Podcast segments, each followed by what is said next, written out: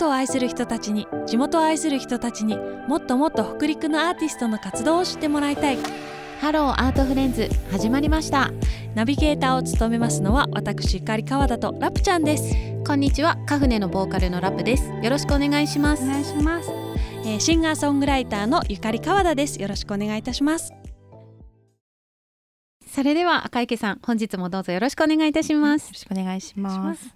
えー、ではあの軽く自己紹介の方お願いします、はい。イラストレーターの赤池佳代子です。よろしくお願いいたしおます。願いします。えー、本日はね前編に続きましてはい、えー後編のポッドキャストということでお届けしてまいりますけれども、ね前回もすごい楽しくてはい。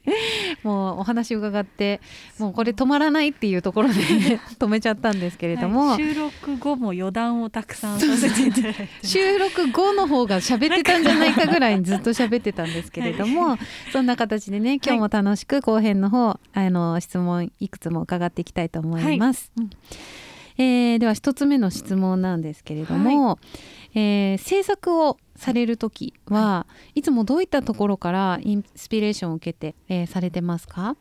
えっと映画とか小説から受けることが多いです。先ほども映画が好きっていうのは、はい。はい、おっしゃってました。で前編の方でもね、うん。うんうんうんなんか小説はい。映画ははい。映像はい。で、映像とかストーリーで、はい。で小説っていうのは、はい。その物語だったりとか、その読みながら、はい。こう頭の中でイメージしてるものとかからっていうインスピレーションですか、そうですね。こう、うん。あの読んでいて思い浮かんだイメージをうん。絵に描きたいとかそういう感じになります。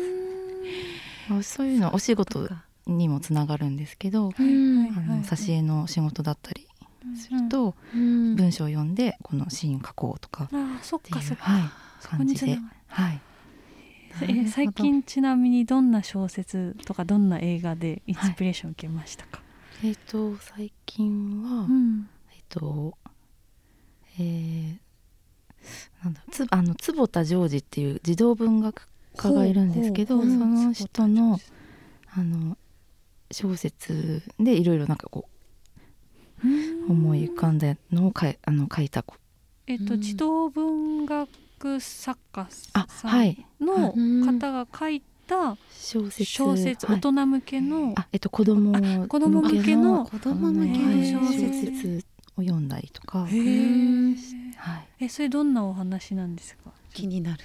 あなんか短編集なのでいろいろあのあるんです。まああのファンタジーっていうかああのはいはいはいはいはい。とファンタジーとか幻想的な世界観のはい。短い小説がいっぱいあって、えそれ思い浮かんだはい。頭の中を絵にしてみるとかそういうそうですね。感じですか？はい、おー。えそれもいつもこのお仕事で使われてる竹ペンはい、で描くんですか？そういう時も。その時は、はい。あの竹ペンも使わずに、うんうんうんあのアクリルガッシュっていうはい。絵の具で、はいはい。あのはい。ふ筆でっていうか。はい、筆で、はい、描きました。へえ、うん。あそうなんだ。はい、じゃあ普段私たちが見ている赤池さんのものとはちょっと違うはい、あの感じの質感の絵というか。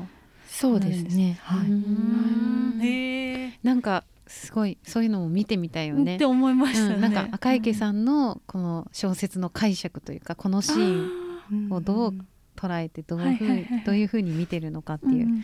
それが見て取れそううな、んうんね、うん面白い、本当だ。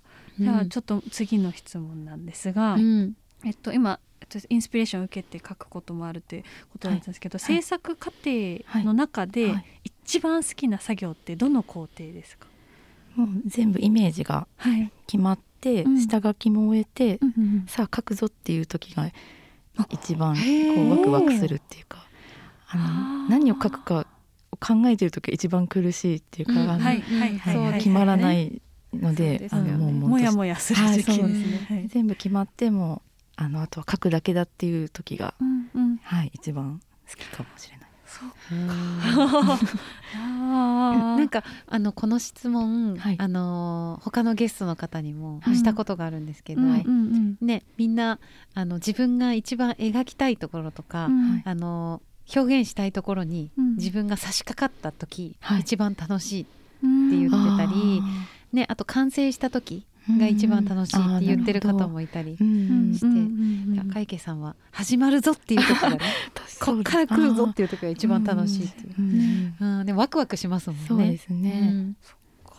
お初めての回答だった初めての回答だったね。そうそう。やり始めるあでもまあ下書きはそうですね。もう、ま、何を書くかも全部決まってるから、はい、あとはもう進めていくそうですね、はい、という段階、うん、おまたあとそのずっとこの考えてた苦しいところを抜けたっていう、はい、そうですその気持ちもあるんでしょうね、まあ、確かに、うん、苦しみの海の苦しみはわ、かりますよ、はい、ます。我々もね。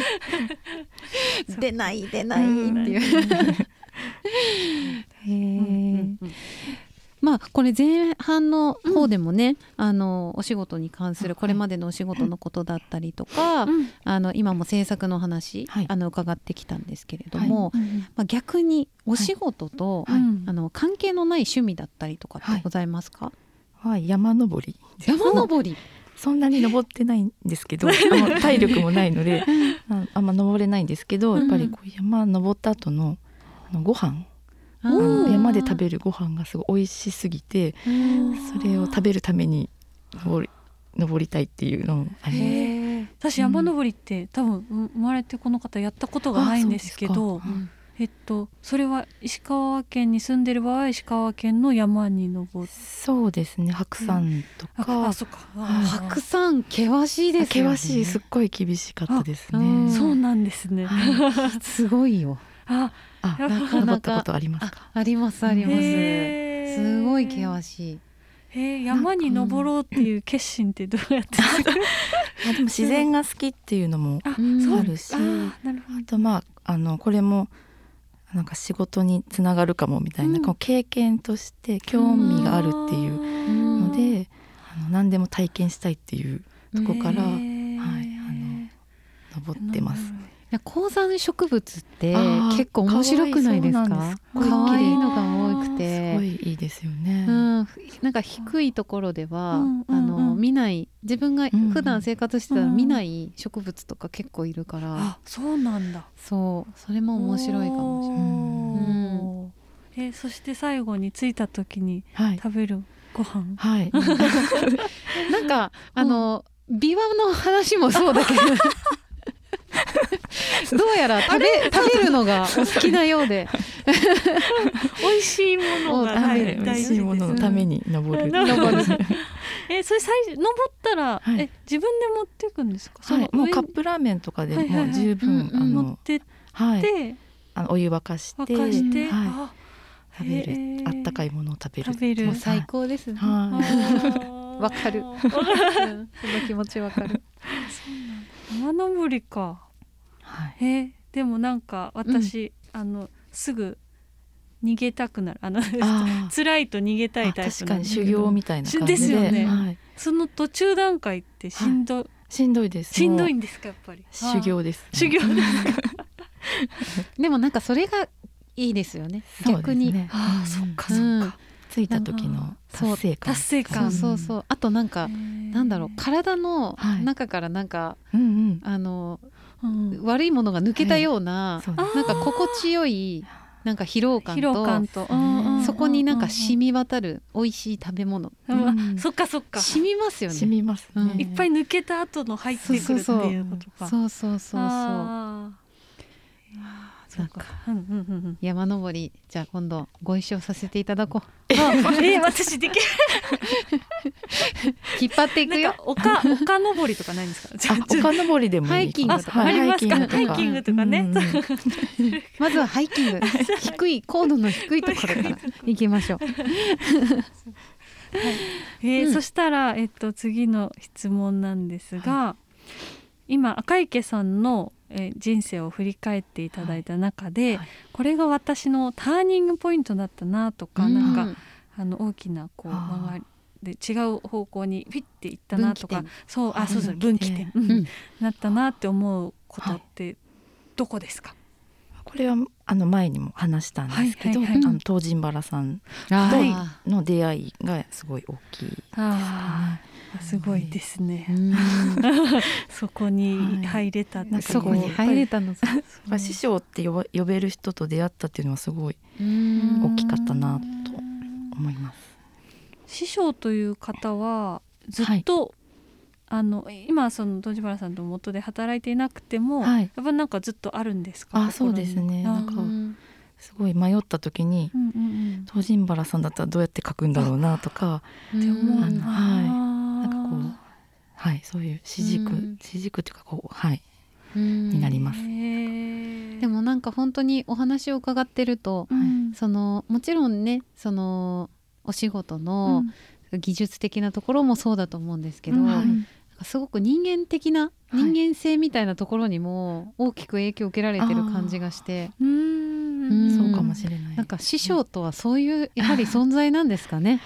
そうですかね。そうだと思います。ラプちゃん師匠っています？いますいます。あいるんですか？やっぱヨガのあそっか私ヨガをやっているんですけど、まあヨガマスターはなんかやっぱりその私がやっている私は別にヨガインストラクターでも何でもないんですけど、はいうんうん。うん、その生き方だったり考え方だったりってところ。であヨガマスターだったらどういうふうに考えたりとか捉えたりとか問題解決をどうしていくんだろうっていうふうに私もやっぱり考えるので、まあ、人生にやっぱりメンターというか死に出会えるっていうのは本当に、大きいですね、うん、大きなこと。うん出会いたいな。出会えるよ。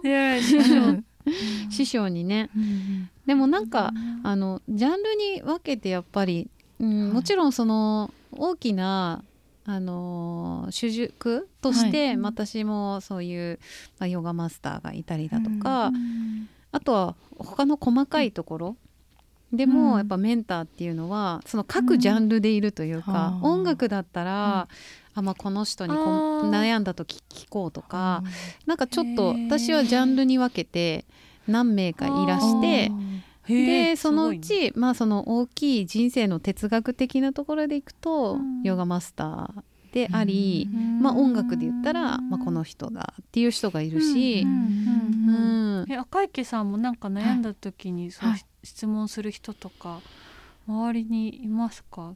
結構自分の頭の中であでも母親に相談したりとか。そうなんだ。おおまあ大体いいんじゃないとか言う。大体がいいんじゃない。えっと大体いいんじゃないじゃない時もあるんですか、そのお母さん的に。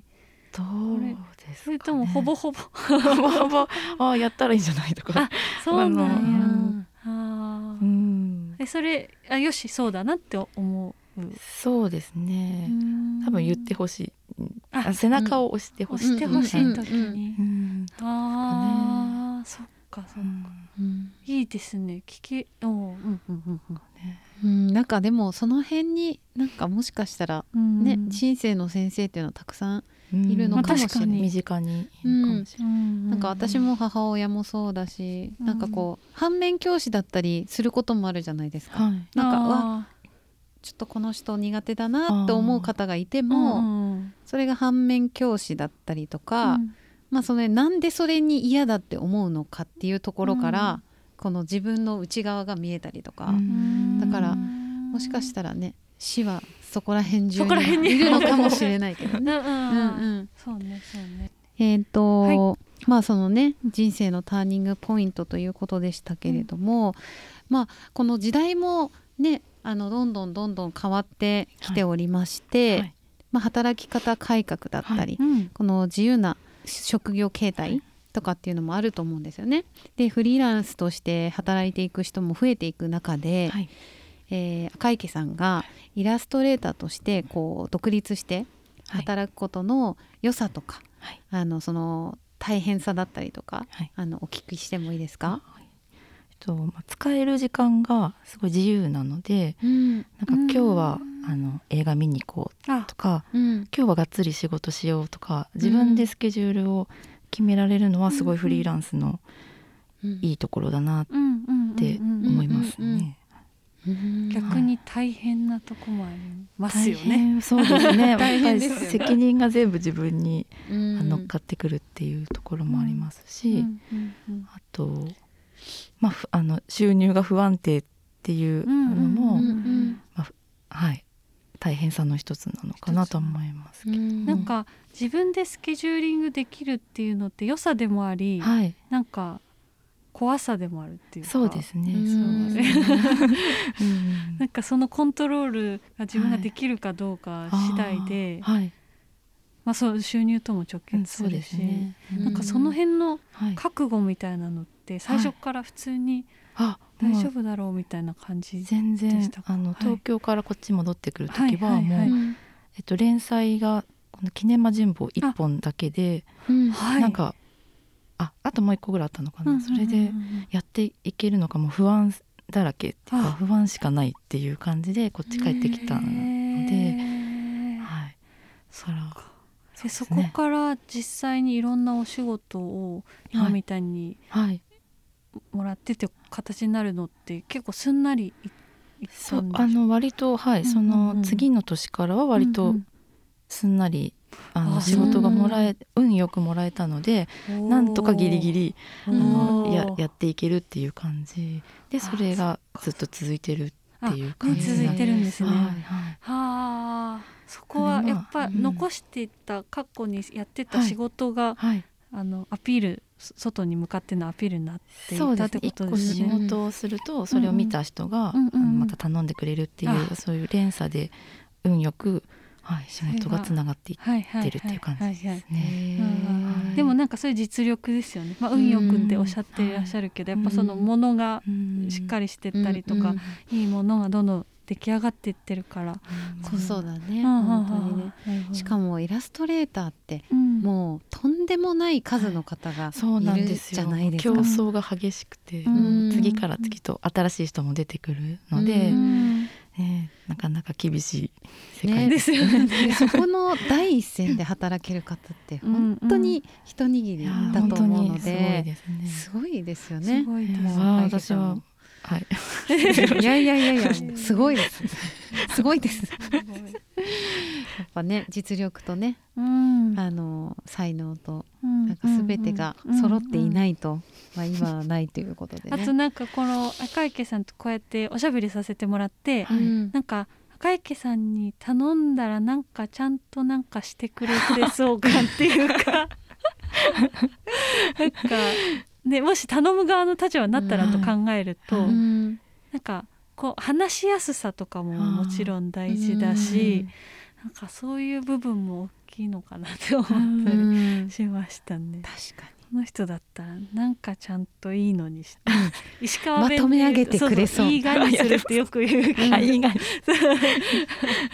なんかねしっかりしたものが絶対出来上がる感じがするから、うんうん、そしたらえっと石川県の金沢市ご出身ということで、はい。うんはい、まあ、この北陸とか石川の中で、はい、あの赤池さんのお気に入りの場所スポットってどんな場所がありますか、場所っていうよりもなんか人に会いに行くっていう感じで、はいあのさあのさっきも言った、うんうん、およよ書林のせせらぎ通り店の店主の夏さんに会いに行くとか、そういう感じで。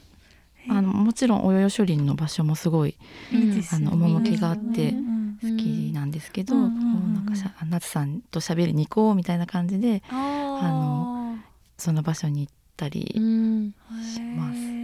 はい。夏さんってどんな方ですか？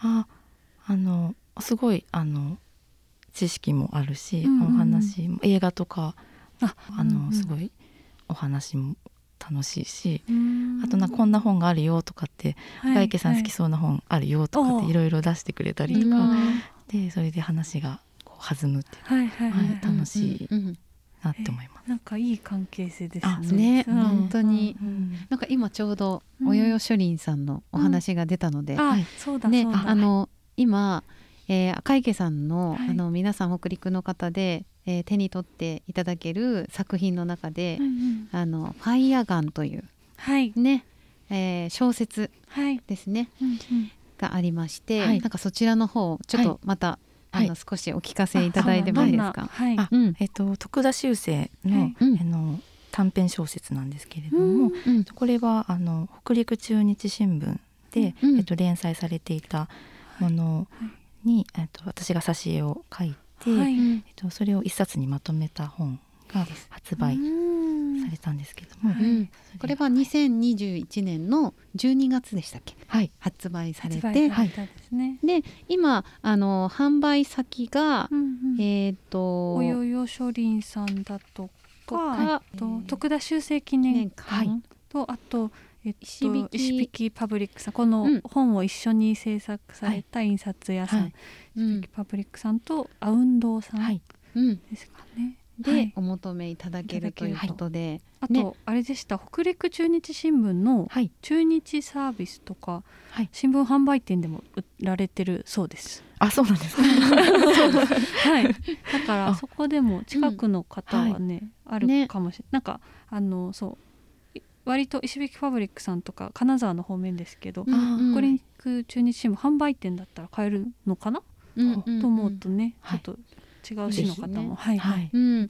ね今ちょうどあのおすすめスポットということで、うんうん、あのおよよ書林さんの方ね、はい、あのご紹介いただいたんですけれども、そちらにもぜひあの行かれ行っていただいて、あのファイヤーガンの方もお手に取っていただけたらなと思います。すごく面白い短編の小説になるので、はい、読みやすく、うん、はい、そしてたくさんあの赤池さんの挿絵も、はい、あの描かれている、すっごい素敵な作品になっているので、うん、ぜひお手に取ってみてください。はい、でまたあの、えー、2022年の,、あのお守りになるんですけれども、はい。はい、浅野神社さんの方で、赤池さんがデザインされたお守りの方も販売されてるんですよね。はい、うん、と描かれているのが、はい、えーとくくり姫という。くくり姫。はい、何のお守り、はい。あえっと、両縁結びのお守りで、うんうんうん、まあ、恋愛だけじゃなくて、うん、他の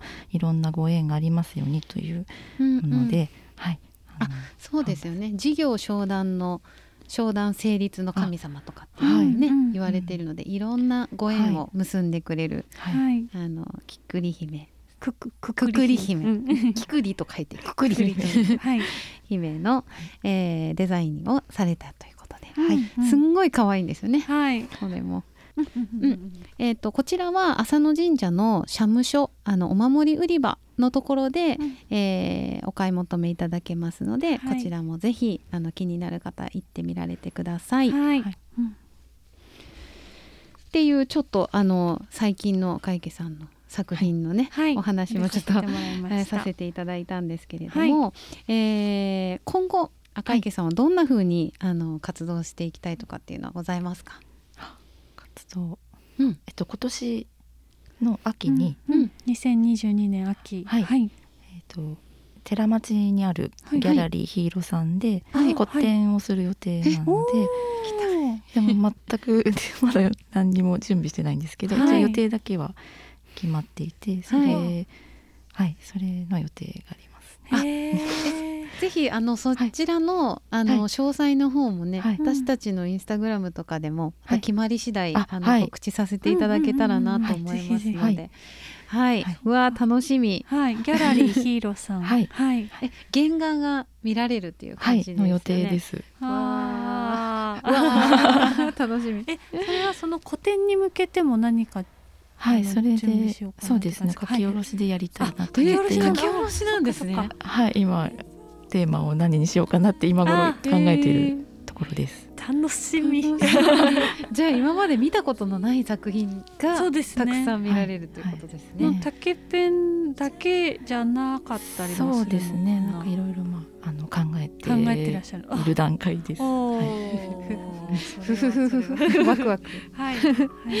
えー、そんな、えー、はい、今後の活動が楽しみな赤池さんなんですけれども、はい、えー、もしお聞きの方で、えー、お仕事のご依頼ですとか、うん、あの赤池さんにあのアクセスされたいなという方おられましたら、うん、ホームページの方にアクセスいただけたらと思います。で、ホームページの方はどのように検索されたらよろしいですか？あ、と赤池かえットコムで検索。はい。わ、かりやすい、赤池かえットコムで検索ください、あとインスタグラムの方もされていますのであのそちらの方でたくさんあの作品の方、はい、見ていただけますのでお楽しみください。では、えー、3回にわたってお話しさせていただきました、うん、イラストレーターの赤池佳恵子さんでした。ありがとうございました。ありがとうございました